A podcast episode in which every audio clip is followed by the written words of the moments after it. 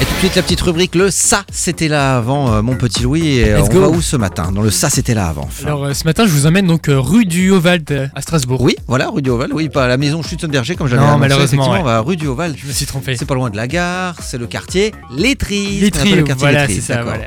Et donc, euh, il faut savoir qu'en fait, euh, au quartier Letry, la laiterie, en fait, c'est une ancienne laiterie. Voilà, c'est. La fin de la chronique. fin de la chronique. Voilà, c'était- Merci Louis, euh, très bonne chronique. hein, vraiment que la laiterie d'une une ancienne laiterie, c'est ça, c'est mais ça c'est du journalisme Perspicace. Non, Ouais. mais là on est sûr, là il y a du dos là. hein. Oui, et Voilà. donc, du coup, On va, on va parler un peu histoire tout de même parce que c'est euh, c'est ce qu'on aime dans la chronique.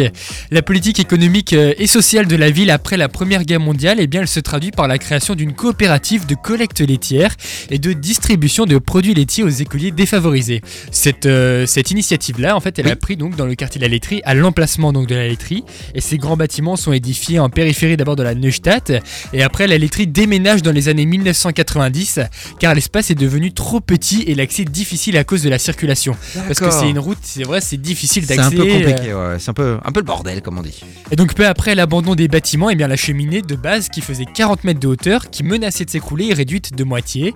Et la friche est par la suite progressivement réinvestie pour des logements étudiants et des salles culturelles, expositions concerts, dont fait partie la laiterie, qui aura été réaménagée en 1994 par les architectes George Heinz et Pierre Killing. Et la salle de concert La laiterie a pris sa place, donc telle qu'on la connaît, environ en 1994 aussi. D'accord. Alors euh, chaque saison, il bien faut savoir que l'Afterfact PRL organise 150 à 200 manifestations, réunissant plus de 70 000 à 100 000 spectateurs, plus de 450 jusqu'à 650 artistes ou formations artistiques se, se produisent à la laiterie chaque année. Alors il s'agit bien évidemment d'artistes en découverte ou en développement, des talents confirmés, d'artistes de référence, ou alors euh, bien sûr des artistes internationaux, régionaux euh, ou nationaux tout simplement.